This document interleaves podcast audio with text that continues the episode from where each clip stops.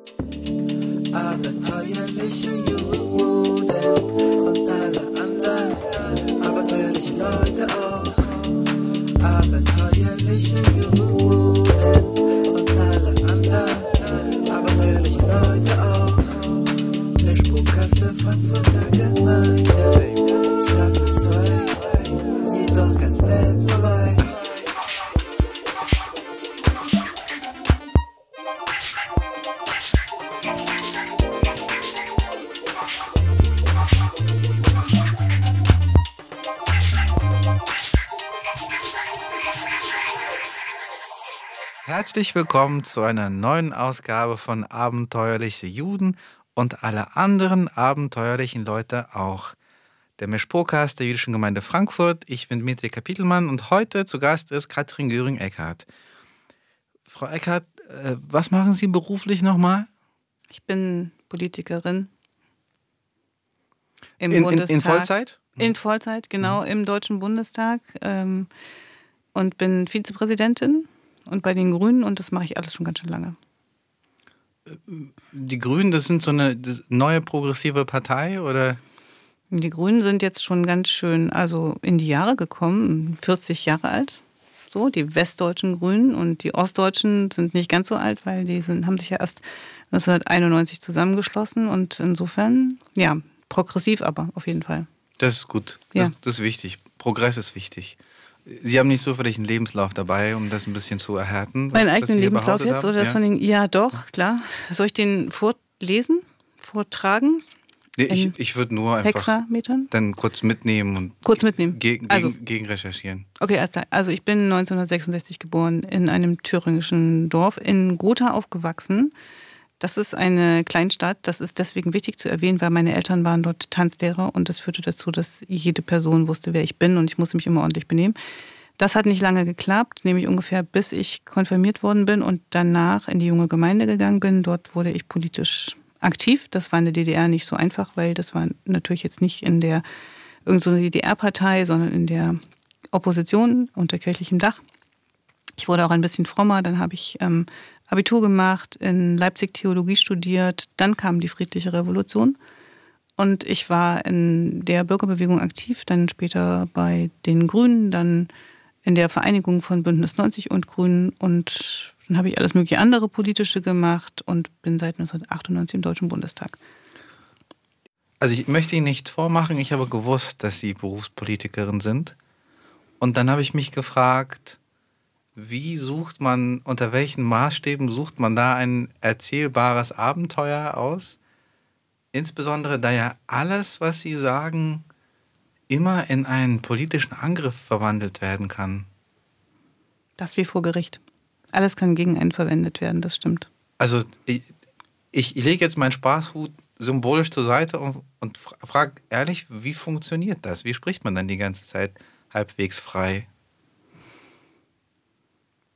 Also es ist schon so, dass ich eine Zeit lang genau das gedacht habe und gedacht habe, ich muss so reden, dass ich nicht angreifbar bin und dass es den Leuten gefällt, die im Saal sind. Und das hat denen aber gar nicht gefallen. Das ist mir dann irgendwie auch aufgefallen. Und deswegen habe ich dann doch so geredet, wie mir der Schnabel gewachsen ist und habe auch immer wieder Dinge gesagt, die mir, man könnte jetzt sagen, total auf die Füße gefallen sind, aber sie waren ehrlich, ich konnte dazu stehen und ich habe sie dann auch verteidigen können und habe gesagt, ja, das bin halt, ich nehme mich oder lasst es. Aber es macht überhaupt keinen Sinn, als Politikerin irgendwelchen Bullshit zu erzählen. Es ist vielleicht nicht so schlau, wahnsinnig viele Sachen aus dem eigenen Privatleben preiszugeben. Und zwar nicht deswegen, weil das so wahnsinnig spannend wäre oder abenteuerlich oder was auch immer, sondern weil man dann ja auch immer über andere Personen spricht, die möglicherweise das nicht so lustig finden, wenn sie dann auch noch in dieses öffentliche Geweibe mit reinkommen.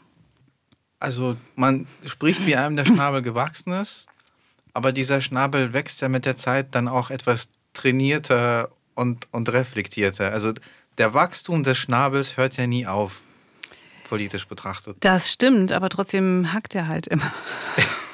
Wenn wir jetzt bei diesem Bild bleiben, wir sollten uns nicht zu weit da hineinbegeben. Nee. Nee, aber es ist tatsächlich so, dass ähm, man nicht sagen kann, oder ich kann für mich nicht sagen, ich habe ähm, zugespitzte Sachen am Anfang meiner politischen Karriere gesagt und dann nicht mehr, sondern eher im Gegenteil. Ich habe irgendwie äh, mich viel freier gefühlt, auch Klarheit herzustellen und deutlich zu sagen, was ich denke, je länger ich es mache, weil ich auch ein paar Mal gemerkt habe, was passiert dir denn, wenn du was sagst, was angreifbar ist. Und eigentlich bin ich selber daran gewachsen. Die Leute wussten genauer, wer ich bin, was, äh, was Sache ist und insofern eher andersrum. Gut, dann, dann, dann frage ich das nicht aus der, also Sie können gerne aus Ihrer politischen Erfahrung schöpfen, aber die Frage ist, weil auch im Privatleben, Sie werden lachen, betrifft mich das, wie spricht man eine, eine nicht so freundliche Wahrheit denn am besten aus? Relativ freischnabelig. Ehrlich. Also ich glaube, dass es das eine ist, ähm, nicht drumherum zu reden, sondern ehrlich zu sagen, was ist. Und wenn eine Krise ist, dann sollte man nicht sagen, es ist deine Chance, sondern erstmal sagen, es ist eine Krise, es macht uns fertig gerade mhm. und macht uns alle fertig. Und jetzt lasst uns gemeinsam überlegen, wie kommen wir durch und was haben wir vielleicht hinterher daraus gelernt. Und Krisen haben wir irgendwie schon viele erlebt in den letzten Jahren und Jahrzehnten, so als Beispiel. Und wenn man jetzt nicht mit, nicht mit den Schwiegereltern Silvester feiern möchte, hm. Wie sagt man das? Wenn man nicht mit den Schwiegereltern Silvester feiern, dann auch klar heraus. Aber nicht selbst, sondern das lässt man den anderen machen, die andere. Also die, die meinst jetzt die, die Tochter oder die Partnerin, ja. Partner. Hm. Das ist aber gemein, ne? Also ich finde das nicht so nett, wenn sie das dann ihren Eltern beibringen muss, dass ihr Liebster jetzt sagt oder ihr Mann, er will nicht mit euch feiern, dann muss sie sich ja entscheiden. Das würde ich nicht machen. Sie muss sich ja dann entscheiden zwischen dem Partner oder der Partnerin und den Eltern. Möchte man das? Also ich, ich würde mal sagen, ich hm. bin ja auch Schwiegermutter und würde immer sagen, die Entscheidung für meinen Sohn ist total klar. Die ist jetzt nicht mehr bei mir, sondern bei seiner Frau. Und wenn die nicht mit mir Silvester feiern wollen, was sie glücklicherweise nicht wollen, mhm. ähm, dann. Was ist, was ist, wenn die Partnerin, was ist, wenn die Partnerin deutsch ist und sagt, deutsche Familien funktionieren aber über Lügen? Deutsche Familien funktionieren über Lügen? dann kann ich nur sagen, das ist doch Quatsch. Das ist doch Quatsch, wunderbar. Welches Abenteuer haben Sie denn vor, vor, vor der Pandemie erlebt? Ich habe darüber nachgedacht, es gibt ja in meinem Leben gar nicht so viele richtige, echte Abenteuer. Jedenfalls nicht solche Sachen, die ich im Nachhinein noch als großes Abenteuer bezeichnen würde. Ich habe zum Beispiel total Höhenangst, deswegen kann ich nicht davon sprechen, auf welchen Berg ich mal gestiegen bin, sondern höchstens auf Berge, auf die ich nicht gestiegen bin. Das ist jetzt nicht so abenteuerlich. Mhm. Und, ähm, aber ich bin zu dem Schluss gekommen, dass tatsächlich mein größtes Abenteuer ist und bleibt die friedliche Revolution und daran ein bisschen mitgewirkt zu haben auf den Straßen, in den Kirchen gewesen zu sein, immer mit einem Baby, das war ein paar Wochen alt. Deswegen musste ich auch immer ein bisschen eher gehen, weil die Wasserwerfer in den Seitenstraßen standen und ich dachte so, Baby auf dem Bauch und Wasserwerfer, das passt wirklich nicht zusammen. Aber dieses Aufstehen gegen die Diktatur und an diesem Kampf beteiligt zu sein als ganz junge Frau, ich habe da nicht irgendwie in der Spitze gestanden, aber ich war jedenfalls wirklich ein Teil davon und ein Teil dann hinterher des runden Tisches und so. Das ist schon das nach wie vor größte Abenteuer. Wann schafft man das schon mal, ein System komplett zu verändern, eine Gesellschaft zu verändern, anzufangen, Demokratie zu leben? Das ist schon sehr besonders. Es gab Menschen, die hier saßen, die gesagt haben, ich war eigentlich gar nicht mutig, ich habe mir nur nicht, ich habe nur keinen Begriff davon gehabt, welche Risiken ich eingehe. Welche von welche dieser beiden Positionen würden Sie für sich beanspruchen?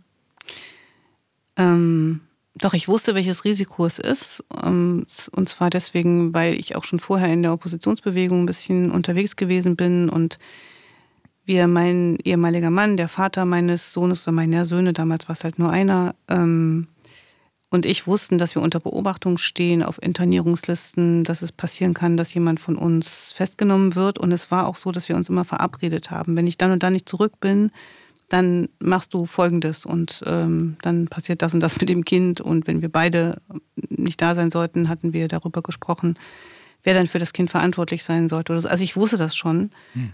Ich wusste aber auf der anderen Seite auch, dass ich nicht aushalte. Ich kann nicht, nicht Teil davon sein. Ich war aber nicht, wollte nicht irgendwie nach Westdeutschland auswandern oder ich wollte auch irgendwie lange gar keine deutsche Einheit, sondern ich wollte einfach ein freies und ein demokratisches Land. Wie schwierig, also Ihre beiden Eltern waren Tanzlehrer, richtig? Mhm. Wie schwierig, wie, wie, wie politisch sozusagen fremdbestimmt war denn der Beruf von Tanzlehrerin in der DDR? Der war gar nicht so fremdbestimmt. Das ist ganz interessant gewesen. Die DDR hatte irgendwann versucht, die Tanzlehre zu verstaatlichen, ist aber schief gegangen. Und dann waren die so wie ähm, Handwerker, also wie irgendwie Bäckerei oder sowas. Ähm, und Da, darf ich nachfragen, was, was genau an diesem Vorhaben äh, Ja, die, also erzählt wurde davon, dass sie das in, in den Ende der 50er Jahre probiert haben und dann sollten die Tanzlehrer halt alles machen. Die sollten dann auch den Saal putzen und irgendwie so. Und daran muss es irgendwie gescheitert sein. Das waren ja aber auch in der DDR nur eine zweistellige Zahl von Menschen, die Tanzlehrer waren. Von daher relativ So überschaubar. Ja, es gab in jeder Mittelstadt sozusagen einen und in, in größeren Städten gab es halt ein paar mehr. Und insofern waren das insgesamt gar nicht so viele. Und ich hatte irgendwie immer das Gefühl, fast alle habe ich auch mal getroffen in der, in der Zeit. Sie kannten alle Tanzlehrer in der DDR Fast persönlich. Fast alle. Als Kindheit, wir sind dann immer so, gab immer so einen Wanderzirkus, dass wir, wenn wir irgendwo waren oder Tanzturniere waren oder irgendwelche anderen Treffen, dann traf man diesen oder jenen. Welche Tänze haben Ihre Eltern denn beigebracht in der DDR? Meine Eltern waren Lehrer für Gesellschaftstanz. Gesellschaftstanz. So steht es auf dem Grabstein auch, genau. Und es ist, das heißt also, ähm, es gab Walzer und Tango und Cha-Cha-Cha und Jive und mm, Foxtrot natürlich in allen drei Varianten und also so dieses ganz, wirklich ganz, ganz klassische. Und sie haben den Schülerinnen und Schülern Benehmen beigebracht. Also, wie esse ich? Also, wann kommt welches Besteck dran? Wem, wer gibt wem zuerst die Hand? Wie spreche ich eine Person an, die älter ist als ich? Und diese ganzen Dinge. Knigge, ne? Aber gab es ja nicht in der DDR, deswegen haben das die Tanzlehrer übernommen. Und auch die amerikanischen Tänze, auch den Foxtrot. Auch den Foxtrot. Mhm. Also amerikanische Gesellschaftstänze. Mein Vater war in amerikanischer Kriegsgefangenschaft äh, und hat dort das mit dem Tanzen überhaupt erst entdeckt. Der war eigentlich irgendwie aus einem ganz anderen Milieu gekommen und hat dort. Ähm, meine, Ihr Vater hat Ihre Liebe zum Tanzen in Kriegsgefangenschaft gelernt? ja, das ist verrückt, ne? Ja. Ja, das, davon hat er leider sehr wenig erzählt, weil er ähm, bedauerlicherweise sein Leben lang ähm, so ein kleiner Nazi geblieben ist. Also er hat irgendwie immer gesagt, es war nicht alles schlecht. Also das, was, was wir irgendwie aus den Geschichten aus Westdeutschland kennen, von den 68ern, es war nicht alles schlecht. Und Hitler hat auch die Autobahn gebaut und diesen ganzen, diesen ganzen Kram. Und ich habe dann irgendwann meinen Kampf gefunden, schön ins Neue Deutschland eingeschlagen, also die DDR-Parteizeitung, für die, die das nicht wissen. Wahnsinn. Und ich war 12, 13, also ich hatte, parallel habe ich das Tagebuch der Anne Frank gelesen und es war für mich die totale Katastrophe und wir haben auch nie wieder danach, ich habe dann immer versucht mit ihm darüber zu reden und er ist aus diesem Modus nicht rausgekommen. Wir haben nie wieder ein wirklich vertrauensvolles Verhältnis zusammen gehabt. Und deswegen hat er mir auch über seine Geschichte, also über diese amerikanische Kriegsgefangenschaft und sowas, das wäre ja dann das Alter gewesen, wo man anfängt, wirklich über sowas ernsthaft zu reden, ähm, nie wirklich viel erzählt. Jetzt sind wir von Foxtrot auf den, meinen Kampf gekommen innerhalb von anderthalb Minuten. Hammer. Ja, Ja, ja. das passiert. Aber, also, ich, ich würde eigentlich ganz offen auch etwas erzählen, nämlich, also ich kämpfe zum Beispiel sehr damit, dass äh, meine eigene Mutter sehr schwierige Positionen vertritt gegenüber Putin zum Beispiel. Ähm, sie ist nicht für den Krieg, aber die Erklärung davon, äh, da haben wir sehr unterschiedliche Vorstellungen. Und ich teile das deshalb mit Ihnen, ähm, weil ich fragen will, ob es Ihnen dann irgendwann gelungen ist, sozusagen den, den Elternteil, den Vater von allem Politischen irgendwie abzukoppeln, damit, damit man ein Verhältnis hat weiterhin. Ich würde nicht sagen, dass mir das gelungen ist. Wir haben das äh, so gemacht und haben uns dann halt selten getroffen und äh, kurz. Und mein Vater ist aber dann auch relativ bald gestorben. Also von daher war das ähm, nicht mehr so viel Zeit und er wurde auch nicht alt und gebrechlich und ich hätte mich um ihn kümmern müssen. Also solche, diese ganzen Sachen sind, sind nicht gewesen und ähm, das hat alles am Ende dann mein Bruder übernommen, als es äh, schwieriger wurde und wir haben ja so ein, so ein Verhältnis, was man halt auch braucht oder nicht braucht, aber irgendwie so sich verpflichtet fühlt, dass man den eigenen Vater besucht, wenn er Geburtstag hat oder solche Dinge. Aber ansonsten haben wir das, ich konnte das nicht wirklich trennen. Das verstehe ich, aber der innere Dialog geht ja weiter. Also, Mhm. Ja, die Frage ist immer, ähm, hätte ich mich mit ihm versöhnen können? Und ähm, Das wäre aber nicht gegangen mit irgendeiner Art von Kompromiss, irgendwas in der Mitte oder irgendwie sowas. Das hätte für mich nicht funktioniert. Das funktioniert für mich nämlich auch nicht. Mhm, das kann ich gut nachvollziehen. Das, also ich kann nicht sagen, ich habe Verständnis, dass du den Hitler anders siehst. Nee, habe ich nicht. Ich kann auch nicht sagen, ich versuche mich in dich hineinzuversetzen, weil du bist aufgewachsen als alleinerziehender äh, Junge in einer, von einer Fabrikarbeiterin und für dich war die Hitlerjugend natürlich irgendwie eine Heimat. Das verstehe ich. So weit verstehe ich das. Ich verstehe auch, dass man da reingeraten kann oder nicht rausfindet. Auch das verstehe ich. Aber dass man dabei bleibt, bis, also wenn man irgendwie dann in der DDR lebt, einen bürgerlichen Beruf hat und alles weiß, alles weiß. Also wir haben in Gotha gelebt, das ist nicht weit von Buchenwald entfernt und jeder wusste, was in Buchenwald passierte. Und natürlich, war, er war sogar dort und ähm, es hat trotzdem nichts gemacht, nichts ausgemacht. Also das, das irgendwie, das habe ich nicht hinbekommen. Ich bin eigentlich auch sicher, dass ich das nicht hinbekommen hätte. Also dieser Satz, es ist halt dein Vater und dann sieh über alles hinweg, der, der gilt nicht. Wenn er in Not gewesen wäre, klar, hätte ich ihm geholfen. Aber das heißt ja nicht, dass man eine Beziehung äh, haben muss. Ja, wobei die Forderung, also wir müssen wirklich ein paar Tanzschritte zurück machen, zurück in Richtung Foxtrot.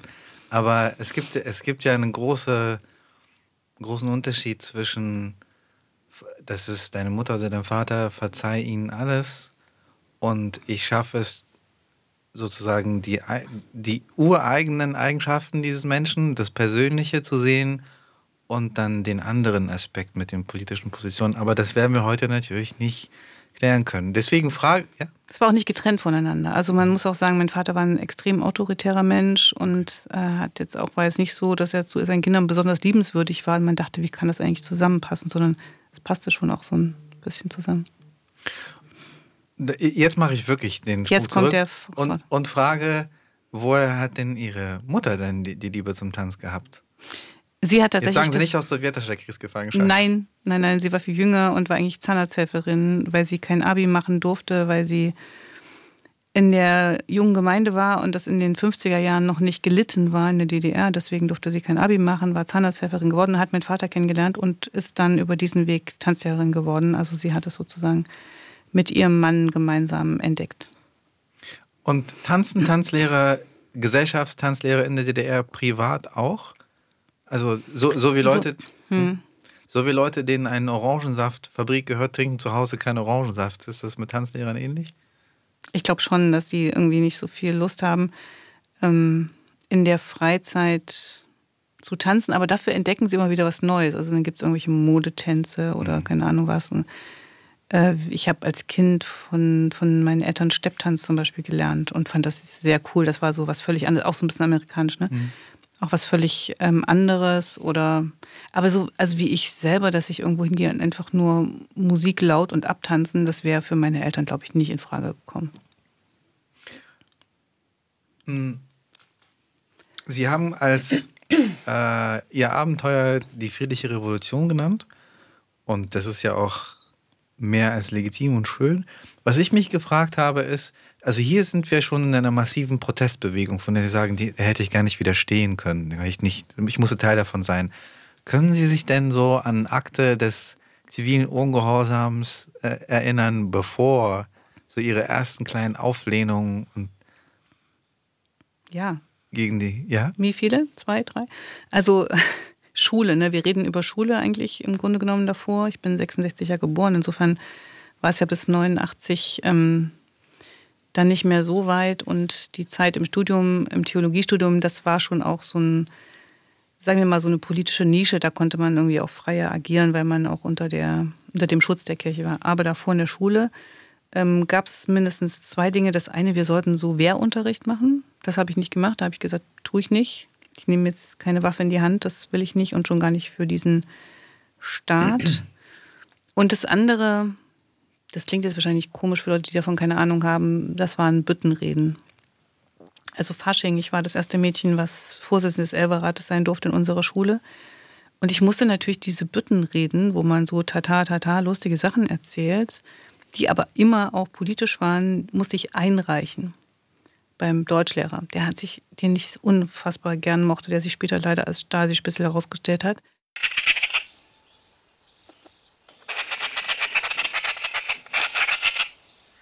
Und der hat mit mir über jeden Halbsatz verhandelt, ob ich ihn sagen darf, ob ich ihn nicht sagen darf. Und dann habe ich jedes Mal natürlich noch zwei Sätze gesagt, die er eigentlich gestrichen hatte und die verstanden werden konnten als Kritik am Staat, am Regime, am, weiß ich nicht, am Wirtschaftssystem oder, oder, oder, oder an, vor allen Dingen an diesen Freiheitsfragen. Ne? Also, dass ich dann so, so was gesagt habe wie, hätte ich auch gern gelesen.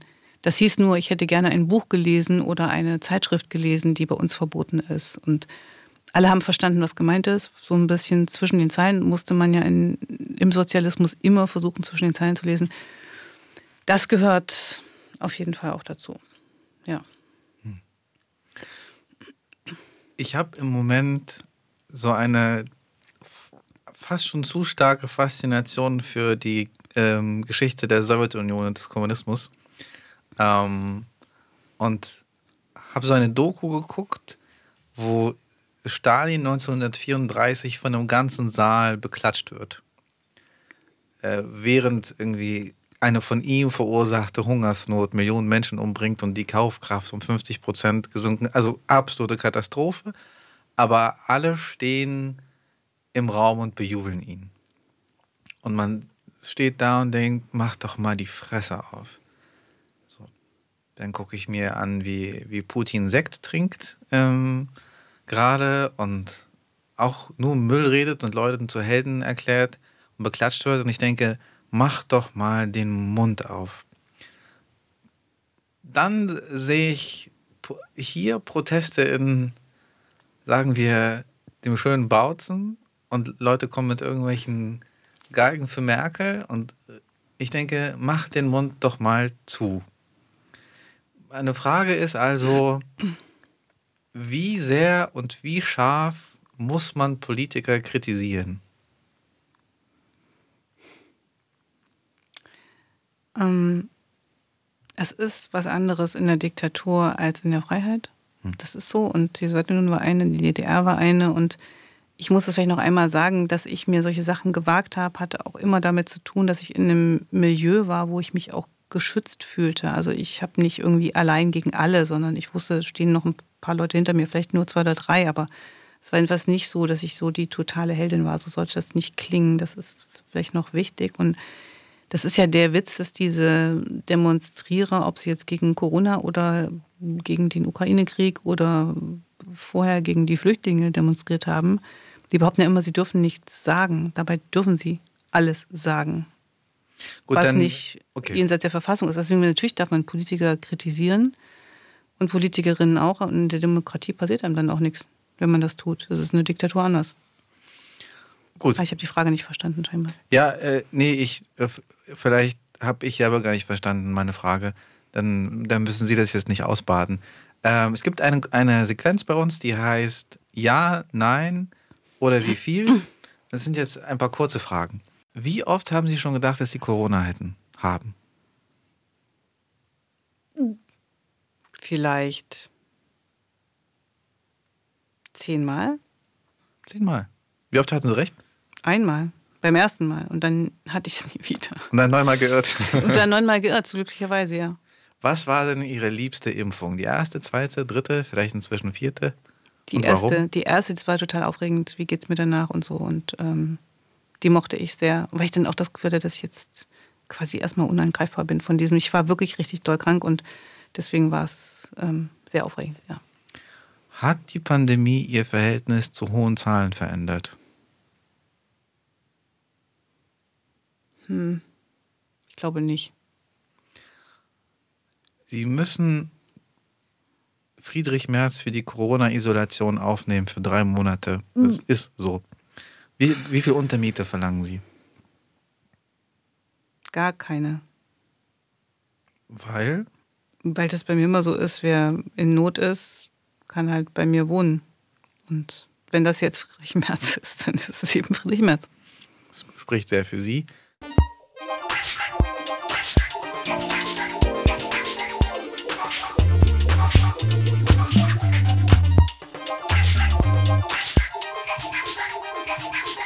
Noch eine Frage, die habe ich vergessen. Daher stelle ich Ihnen die, an die ich mich erinnern kann. Nämlich würden Sie uns auch ein, von einem Abenteuer während des Lockdowns erzählen? Abenteuer während des Lockdowns. Das ist quasi das, was sich per se widerspricht. Ne? Also das eine ist, man kann irgendwelche Dinge erzählen, wo man doch rausgegangen ist ähm, und eigentlich nicht durfte. Und Naja, also ich, ich sage den Gästen immer, das kann auch sein, dass man zum ersten Mal äh, vegane Strümpfe. gestrickt hat und Brot gebacken. Hm. Ja, also ich würde mir Ja. wünschen, Sie erzählen mir nicht so etwas. Aber Ja. ähm, also irgendein Wagnis äh, werden Sie ja eingegangen sein. Äh, Irgendeine ha- zumindest untypische Handlung äh, oder Ma- Marotte entwickelt haben im Lockdown.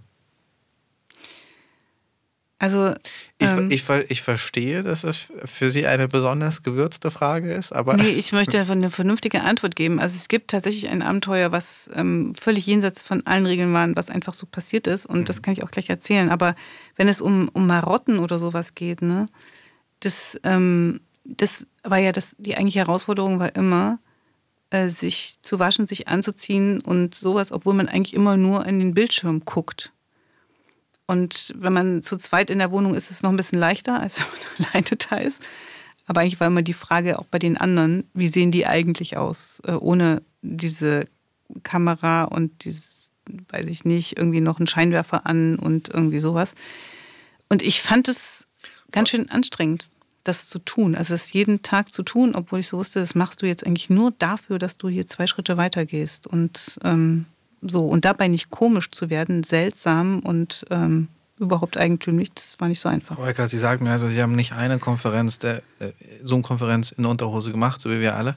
Mm. Oben Sacke, unten Unterhose. Nee, oben Sakko nicht, aber ich habe tatsächlich ähm, so viele dicke Socken gehabt, angehabt, wie ich sie sonst nie anziehen würde. Ich hatte auch selbstverständlich Jogginghosen an und ein ordentliches Oberteil. Das habe ich auch natürlich alles gemacht, aber so dieses, ähm, bleibt man im Leben oder verschlampt man total, um es klar zu sagen. Das, ich habe es, glaube ich, noch so mit gerade so geschafft, genau. So, so wie wir alle. So wie wir alle, genau. Und trotzdem fand ich es unheimlich anstrengend. Ich weiß nicht, ob das allen so ging oder ob viele gedacht haben, oh, wie entspannt, ich muss das alles nicht. Und ich dachte immer, du kannst doch nicht jetzt in eine Konferenz mit Person XYZ gehen und hast jetzt hier nur Socken an. Wie ist das denn? Wie sitzt du überhaupt gerade, ja, wenn du so äh, rumläufst? So.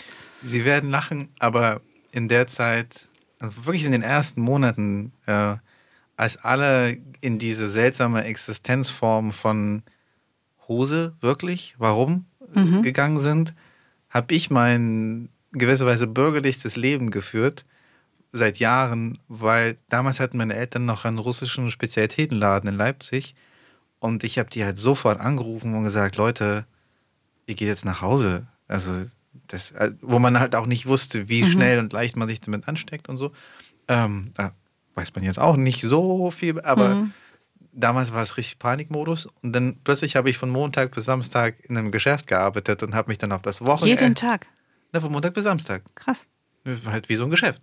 Mhm. Und ähm, dann habe ich in der Und Pandemie. Konfetti verkauft und irgendwie Kon- sowas. Konfetti, Wodechko, Champagner, alles, was man in der Pandemie Was im, man im, im auch braucht. brauchte, dringend, ja, genau. Ja, und also genau in dieser Phase war ich so, oh, das Wochenende, war ich im, im klassischen Arbeitsmodell drin. Wahnsinn, ja. Ja, also so sie waren die mir. ganze Zeit arbeiten. Ja, bei mir war es eben das totale Gegenteil. Ich war, zum Glück war ich auf dem Land.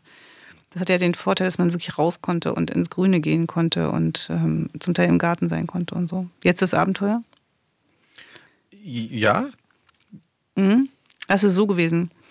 Es hatte sich jemand in unserem Dorf ausgedacht. Es gibt in einem so einem Dorf im Brandenburgischen sehr viele leerstehende Häuser im Ort und es hatte sich jemand ausgedacht, wenn wir schon alles nicht dürfen, dann machen wir einen Adventskalender in den Schaufenstern. Und dann hat irgendwie ähm, haben sie umgefragt und dann haben alle möglichen Leute gesagt, ich nehme den und den Tag und dann gab es immer vor dem Schaufenster eine Eröffnung des Tages und dann hat mal jemand ein Akkordeon gespielt und es waren drei, vier Leute da oder auch mal zehn und wir hatten den 24. Dezember genommen, weil wir dachten, da ist auf jeden Fall frei, nicht, dass noch irgendwas passiert vorher oder so. Und es war äh, ja das Fenster war auf dem Marktplatz und ähm, dann hatten wir irgendwie gesagt, okay, also wir machen das dann auf, wir singen ein Lied und dann gehen alle wieder nach Hause, weil man durfte sich ja nicht versammeln. Gottesdienste waren untersagt in dem Jahr. Und dann ist was ähm, passiert, womit wir nicht gerechnet haben und womit wir aber umgehen mussten. Es sind nämlich total viele Leute gekommen. Also der Marktplatz war voll, es war viel zu eng. Also man hätte überhaupt nicht da so viele Leute haben dürfen. Es war quasi eine nicht angemeldete Versammlung. Es war am Ende war es auch ein Gottesdienst, weil wir alles gemacht haben, was zu einem Gottesdienst gehörte, nämlich gesungen, gebetet, ein bisschen eine Predigt gehalten und einen Text gesprochen quasi.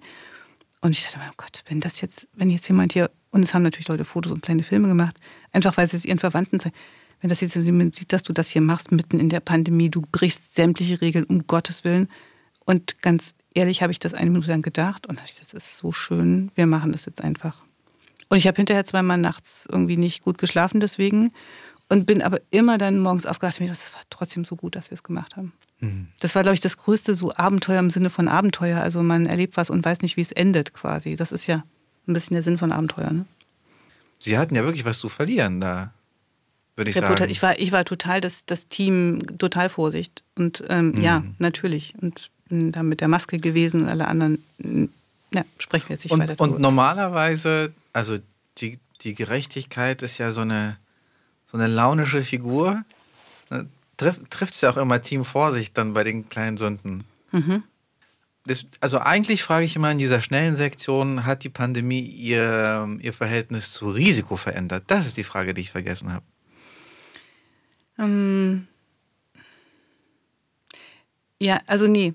Nicht im Sinne von Risiko für mich selber eingehen. Da würde ich sagen, das ist relativ ähm, konstant geblieben. Und kollektiv? Aber kollektiv schon. Also dieses ähm, auf andere Rücksicht nehmen wollen, sollen und müssen. Und ich würde jetzt für mich sagen, ich bin schon auch vorher ein relativ rücksichtsvoller Mensch gewesen, aber man vergisst ja total viele Sachen. Man vergisst die Vulnerabilität, heißt das ja, von Menschen, die man trifft, aber nicht kennt und nicht weiß, in welcher Situation sie sind oder man kommt gar nicht auf die Idee, dass es sinnvoll sein könnte, wenn man im öffentlichen Verkehrsmittel ist, dass vielleicht neben einem jemand sitzt, der eine Autoimmunkrankheit hat und sich bitte jetzt nicht noch auch mit, ich weiß nicht, was anstecken sollte. Also das hat sich schon geändert, auch dieses, ähm, was ist Freiheit? Ja, ich bin irgendwie groß geworden in diesem unbedingten Willen zur Freiheit.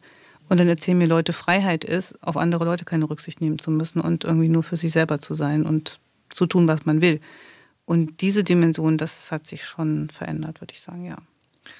Ich paraphrasiere die Frage noch einmal und frage, hat die Pandemie ihr Verhältnis zur Unvernunft verändert? Zur eigener und zur kollektive? Mm, nee, also das Verhältnis verändert heißt, es kann in beide Richtungen gegangen sein. Äh, bei der eigenen Unvernunft würde ich sagen, das ist relativ konstant geblieben. Ähm, auch Dinge gemacht, die nicht so schlau waren. Ähm, bei der kollektiven Unvernunft würde ich sagen, da bin ich ähm, sehr viel strikter geworden dadurch, doch. Also, mhm. ja. Wobei diese schöne, sehr, sehr schöne Versammlung, wie Sie sagen, die sagen, war schon auch Unvernunft. War total unvernünftig, ja. Aber es war es wert.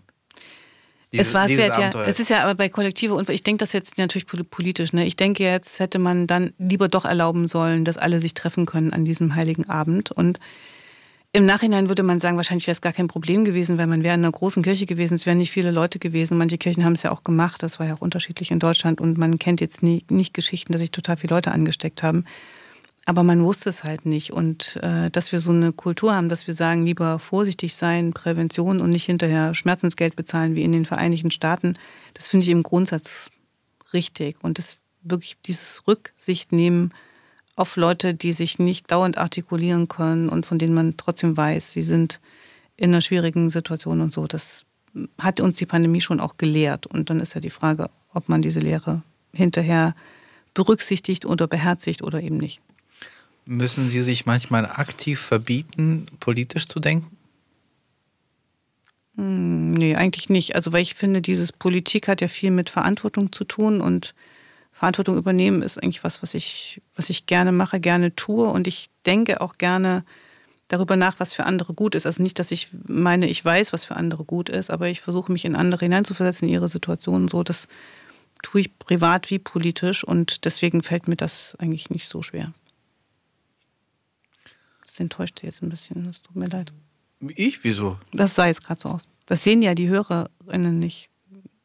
Nee, ich, ich, ich habe noch festgestellt, dass ich nicht weiß, was ich als nächstes frage. Das, so, okay. ist, das ist mein, wenn Sie es genau wissen wollen, das ist mein Gesicht, wo ich nachdenke, dir fällt nichts ein. machst du jetzt einen Witz oder baust du darauf, dass dir noch etwas einfällt? Ich finde den Witz ganz gut jetzt. Mein, mein Witz wäre jetzt gewesen, sie zu fragen, ob es noch etwas gibt, was sie mich fragen wollen. Ja, aber darf ich das? Das war, wir haben darüber am Anfang nicht gesprochen. Ich hätte sonst immer schon ganz viel gefragt. Fragen Sie doch. Wer hat es den Schwiegereltern gesagt? Oh, oh, ich bin ein offenes Buch für Wer Sie. hat es den Schwiegereltern das, gesagt? das kann ich Ihnen nicht sagen. Das ist Haben Sie nicht fair. ja. Nee, also äh, es wird an einer St- Strategie gearbeitet. Mhm. Ich, ja. Meine, meine Position ist, wenn man nicht mit der Familie aufrichtig sein kann, mit wem denn dann? Mhm. Ja. Ja, die Familie kann man Aber- sich halt nicht aussuchen. Das ist der Unterschied zu allen anderen, die, Die- man sich in der Regel aussuchen kann. Ne? Die Familie ist super, aber ich habe mir die Partnerin ausgesucht. Und Mhm. die- Mhm, man also heiratet so die ja alle mit. Ja, aber zumindest so zwischen dem 27. und dem 31. könnte man da ja eine, eine liebevolle Trennwand praktizieren. Ich bin noch nie auf die. Also ich habe tatsächlich äh, auch schon mit meinen erwachsenen Kindern Silvester gefeiert, aber äh, dann haben sie das freiwillig gemacht aus irgendwelchen äußeren Gründen. Ich wäre gar nicht auf die Idee gekommen. Aber gut, das kann ich ja nicht beurteilen. Also es wird an einer Strategie gearbeitet, es ist aber nicht mehr lange hin. Und die haben wahrscheinlich schon äh, das Raclette äh, vorbereitet. Ja, Ich, wie soll ich Ihnen das erklären? Manchmal korrespondieren die Ereignisse, die Geschwindigkeit der Ereignisse nicht mit der Zeit, die man für politische Lösungen hat. Das, okay, das, diesen Vergleich, das, so kann ich jetzt verstehen. Ha, haben Sie weitere Fragen? Ich bin ein offenes Buch für Sie. Zwei Also, offene ich Bücher würde jetzt noch fragen, soll ich die Schwiegereltern anrufen? Nein, mache ich aber nicht. Die werden ja vielleicht den Podcast nicht hören. Das hoffen wir jetzt beide. Ja, weiß ich nicht. Oder dann ist es die hoffentlich. Sind, die sind leider hier- sehr interessiert und nett. Okay, das ist sehr beruhigend. Ja, Äh, nein, die da andere, schneid alles raus. Und die anderen? die, andere, die andere Frage ist, was haben Sie denn in der Pandemie wirklich gelernt? Was ist denn geblieben davon? Gibt es irgend sowas, was ähm, seitdem immer da ist? Naja, also ich habe auf jeden Fall nicht so viel gelernt, aber ich habe über viele Dinge nachgedacht, die ich vielleicht hätte lernen sollen. Ähm, was ich mich aktuell zum Beispiel frage, ist, also wir haben uns ja ganz schön gefetzt, so gesellschaftlich. Und ich habe auch nicht gedacht, dass ich, dass ich wieder dann mit, also dass ich mit den Leuten, die gesagt haben, nö, ich schütze, ich schütze aber nicht die vulnerablen Leute, ähm, dass ich mit denen wieder lässig sein kann. Dass ich mit denen wieder lässig so eine, eine Everyday-Gesellschaft bilden kann. Ähm, nun passiert es aber doch. Also, und das ist ja, wahrscheinlich muss das auch so sein. Aber ich frage mich, ob das nicht etwas so schnell und unverarbeitet passiert. Naja, es ist ja manchmal so, dass das Verarbeiten auch heißt, dass man nicht immer wieder über dieselben Dinge spricht und ähm, die total ausreizt. Aber ich weiß, was Sie meinen, dieses, wie leben wir eigentlich als Gesellschaft zusammen? Ne? Also was, was bedeutet es, dass wir Menschen haben, die in mancher Hinsicht stärker sind und in mancher Hinsicht schwächer sind? Und wie gehen wir damit um? Das würde ich schon sagen, dass, also mir geht es nicht ganz so, ich kann nicht mit allen lässig sein, äh, mit denen ich mich da gestritten habe. Aber mit einigen schon. Also das, und, und dann denke ich auch, komm jetzt nicht nochmal darüber sprechen, warum sieht das damals so. Wir haben ja auch noch gemeinsame Dinge, die wir machen können. Insofern verstehe ich das, ja. Aber wir haben das nicht, ich glaube, das stimmt, wir haben das nicht genug verarbeitet, weil wir immer noch streiten. Also wir sind ja noch nicht durch damit. Ja, wahrscheinlich nicht. Ähm, ansonsten habe ich nichts gelernt. Gar nicht sowas wie Brotbacken oder so ein Kram. Fähigkeiten. Mhm. Ähm, Naja, das, ja. naja, also ich, ich sage jetzt etwas sehr Klischeemäßiges für, für einen, einen Schriftsteller, aber Lesen ist halt, war irgendwann das Letzte, was noch geholfen hat. Mhm. Das ist jetzt nicht so super sexy, aber es war das Einzige, was irgendwann noch für mich ging. Für mich war es Gartenarbeit. Ja, und also wir lernen eigentlich, dass wir die gleichen Sachen auch in so einem halben Weltuntergang einfach lernen. Mhm. Ja. Hätte man sich irgendwie auch aufregender vorgestellt. So ein Welt ja, so einen halben, naja, war ja keiner, aber trotzdem, ja. Dieses auf sich selber zurückgeworfen sein, das hatte schon auch was Besonderes, ne? Und mit den liebsten Menschen so viel zusammen zu sein, also ich jedenfalls, wie noch nie vorher. Noch nie. Das war übrigens eigentlich auch ein Abenteuer, dass es am Ende sind, wir sind noch zusammen. Also wir haben uns immer mal angeguckt und gesagt, das geht eigentlich super. Und auch dann später so, wir sind immer noch zusammen. Sehr bemerkenswert, wo wir doch so viel Zeit miteinander verbracht haben. Ich habe mich getrennt. In der Pandemie? Mhm. Wegen zu viel Nähe? Nee. Also doch, aber nicht pandemiebedingt. Und bist du noch traurig? Äh, sind sie noch traurig deswegen? Ja, aber auf die gute Art. Auf die schätzende Art. Das ist gut. Sie fragen mich total viel. Also Ich wurde aufgefordert und wenn ich aufgefordert werde, ich habe meistens sehr viele Fragen. Ich würde Sie- auch noch Fragen mal- zur Sowjetunion stellen, aber man, man kann ja auch rebellieren. Man muss ja auch nicht alles machen, was einem gesagt wird.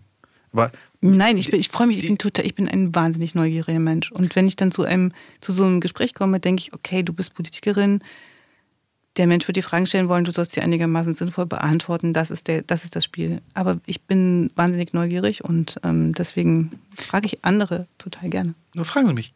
Sowjetunion. Ich bin drei offene Bücher für Sie. Jetzt das dritte, genau, Sowjetunion. Ähm, Sie haben ja gesagt, Sie haben sich in letzter Zeit viel mehr damit beschäftigt. Mhm. Welche Erkenntnis ist denn die härteste? Ich weiß nicht, ob ich das in Erkenntnisse packen kann. Ich weiß aber, dass die geschichtlichen Fakten, die ich schon gewusst habe, einfach viel stärker reinhauen. Also nehmen wir zum Beispiel die Geschichte der Ukraine. Ich wusste, dass es einen Holodomor gab. Ich weiß auch, was Tschernobyl ist. Ich bin mit meinen Eltern davon weggefahren. Also nach Moldawien für eine Weile in Sicherheit. Aber Ihr habt da gelebt. Mhm. also in Kiew vorher, als es dann passiert ist.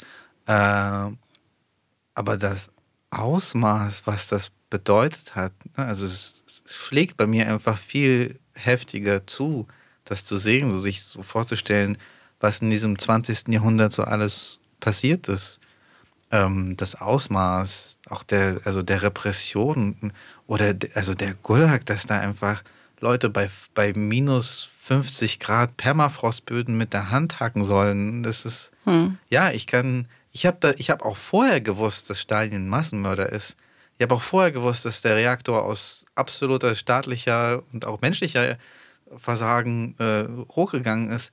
Aber es trifft mich anders. Und auf, auf einer analytischen Ebene ähm, stelle ich fest, dass es so ganz absurde, nicht absurd, also die Ursachen dafür, dass dieses System gescheitert ist, der, der Arbeiter- und Bauernstaat, zum Beispiel ironischerweise, weil falsch investiert wurde, zum Beispiel viel zu viel in den In Militärkomplex. Militär und Ja. Fossil. Hm? Ähm, da habe ich vorher nie drüber nachgedacht, dass die einfach hätten anders investieren müssen, auch im Sozialismus. Oder dass vor allem die Arbeiter, die mega am schlechtesten behandelt werden äh, und zur Zwangsarbeit, zur Industrialisierung abgeordnet werden, in dem Staat, wo sie eigentlich die, die, die diktieren. Und ähm, ja, so die historischen Ironien hauen mir ganz schön ins Gesicht. Hm. Und natürlich sp- spielt da halt irgendwie auch auf der Subebene der Krieg in der, in der Ukraine jetzt mit. So. Hm. Also für, ist für mich dann so ein, so ein komischer Eskapismus in eine, eine vergangene Krise oder halbwegs vergangene Krise aus einer Krise, die jetzt tobt. Und war das der Anlass, sich dann mit nochmal näher zu beschäftigen oder was war der Anlass? Ich weiß nicht, was der Anlass war. Ich weiß nur, dass ich nicht aufhören kann. Okay, Also ich kann, aber ich will nicht. das war eine Kiste, Ich die will sich nicht können. hat. Ja, Ja, ja, Hm. wirklich. Und dann, also zu Hause auf mich wartet jetzt ein, also meine, meine Partnerin hat das anfangs mitgemacht. Mhm. Die ist eigentlich die historisch viel interessiertere. Aber die, die funktioniert eher so in Guido Knopp-Verhältnissen. So. Die, Das ist nicht nett. die, die braucht, nein, nein, nee, das, mein- das habe ich nicht gemeint. Die braucht das ein bisschen narratiert. Okay. Aber also ich auf, auf mich wartet zu Hause so ein zweistündiger Film, Dokufilm, vom, der heißt äh, Государственные похороны, Mhm. also Staatsbegräbnis. Und der zeigt nur den Tag vom Begräbnis, von, also von, wo, wo Stalins Tod verkündet wird. Und wie in allen möglichen Sowjetunionen, wie Leute vor diesen Lautsprechern stehen und sich das anhören. Also wirklich von der Tundra bis, bis Pitjat und so. Ähm, es, gibt auch kein, es gibt auch keine Einordnung, sondern, also kein, kein Guido Knopp, Mhm. sondern man, man sieht nur die ganze Zeit dieses Bildmaterial, was Krass. für das sich. Russisch alles und Ja, ja. Äh, ja. ja. Und also ich bin halt völlig fasziniert davon und sie hat mich aber nach acht Minuten gebeten, das auszumachen. Oder wenigstens Kopfhörer anzuziehen. Genau. Mhm. Vielleicht gucke ich es einfach, wenn ihre Schwiegereltern da sind. An Silvester zum Beispiel. Ja, wenn in- ihre ja dann da sind. Nein, das sind ja dann, ja, egal. Andersrum. Unsere. Und ja, also ich, ich merke das auch, dass ich, je mehr ich mit UkrainerInnen jetzt gerade zu tun habe, umso mehr habe ich so, so manchmal so Flashbacks, ne? Was, was ist eigentlich wann passiert? Wann habe ich eigentlich verstanden als Kind, als Jugendliche, dass es nicht ein Land ist, sondern dass es verschiedene Länder sind. Und natürlich haben wir immer die Freundschaft zu den Völkern der Sowjetunion gepflegt. Aber das habe ich nicht verstanden als Kind, dass das Völker sind und nicht ein Volk. Und dass das irgendwie schon auch einen Sinn hatte, dass die Mehrzahl genannt worden ist. Und, und viele solche Sachen fallen mir jetzt wieder ein. So mein erster Besuch in Litauen bei einer extrem russischen Familie. Und der, der Besuch im jüdischen Viertel in Vilnius. Und die fanden das total komisch, warum ich unbedingt in dieses jüdische Viertel will. Und sie gehen überall mit mir hin, aber nicht dahin. Und ob wir nicht lieber ins Kaufhaus gehen wollen und, und keine Ahnung. Das, ähm, diese Erinnerungen kommen jetzt alle so nochmal hoch. Und natürlich ja, fange ich auch an, mich mit Geschichte nochmal, also überhaupt gar nicht so, sondern einfach ab und an historische Ereignisse nochmal genauer zu betrachten und zu verstehen, was sie vielleicht bedeuten für das, was wir heute erleben in der Ukraine. Ich habe auch ein ähnlich lange unkritisches Wir-Verständnis von der Sowjetunion gehabt. Übrigens auch lange noch tradiert in Deutschland. Zum Beispiel in diesem russischen Geschäft eben, wo dann Leute aus Georgien kamen für ihre Kürbiskerne und Chalva und die Rumänen kamen und aus der Ukraine und Russland sowieso und, und alle haben sich in diesem Geschäft da irgendwo in Leipzig dann wiedergefunden. Und für, für mich war das gar nicht vorstellbar, dass da natürlich auch ganz schlimme Konflikte dauern und auch imperialistische Politik da so Ja, verrückt. Ich hab, äh, wir haben neulich ein Treffen gemacht, auch bei uns auf dem Dorf und haben eigentlich wollten wir Adventslieder singen, das haben wir auch getan. Und dann habe ich zwischendurch gesagt, das ist verrückt. Hier sind so viele ganz verschiedene Leute. Ich frage jetzt mal, wo wer geboren ist. Und dann sagte eine, ich bin in Sibirien geboren, in einem sehr kleinen Ort. Und früher habe ich immer gesagt, ich bin in der Sowjetunion aufgewachsen. Und inzwischen sage ich jedem, dass meine, mein Vater Ukrainer ist und meine Mutter Molda Moldawierin oder umgekehrt, weiß ich jetzt nicht mehr genau. Aber es hat nie jemanden interessiert, dass die aus diesen Ländern kamen, sondern alle waren völlig zufrieden, wenn ich gesagt habe, Sowjetunion, damit war gut. Und es war ganz, äh, ganz, ganz spannend. Und Auch- damit ist ja nichts gesagt. damit eigentlich. ist gar nichts gesagt, nein, Ja. überhaupt nichts. Also außer, dass ähm, sie was über ihre Sprache sagt. Apropos nichts sagen, ich, ich sehe aus meinem linken Augenwinkel, dass Ihr Assistent, falls Sie wirklich in der Politik tätig sind, muss ich ja noch, Falls das kein, Muss es kein prüfen noch? Fake ist, genau. Ja. falls es nicht ein engagierter Schauspieler ist, der, Er ist auch kein Assistent, ich glaube, so würde er nicht sagen. Er ist ein super Mitarbeiter. Ihr, ihr super Ja. Mitarbeiter aus diesem sogenannten Bundestag, Diesem Bundestag, ja, dem demokratischen. ersche erscheint Parlament. uns beiden signalisieren zu müssen, dass wir beide zu wichtig, also Sie vor allem zu wichtigen Terminen Mhm. weiter müssen. Wenn ich noch die Zeit habe, würde ich herzlich für dieses Gespräch danken, dafür, dass Sie Zeit genommen haben, noch so offen mit mir gesprochen haben. Ähm, danke. Ich bedanke mich auch für die vielen Fragen, die ich stellen durfte. Ich bedanke mich für die Fragen, die ich bekommen habe. Ich bin ja wie vier offene Bücher für Sie, müssen Sie wissen. Fünf jetzt schon. Fünf. Fünf. Vielen Dank. abenteuerliche Juden und alle anderen abenteuerliche Leute auch. Abenteuerliche Juden und alle anderen abenteuerliche Leute auch. Der Spukkaste Frankfurter Gemeinde, Staffel 2, jedoch ganz nett so weit.